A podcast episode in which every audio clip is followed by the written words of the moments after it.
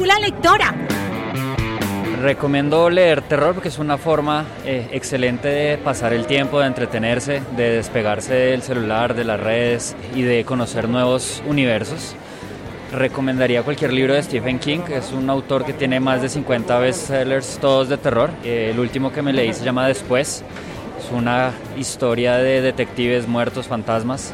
Eh, genial para pasar un buen día viernes en la noche de lluvia.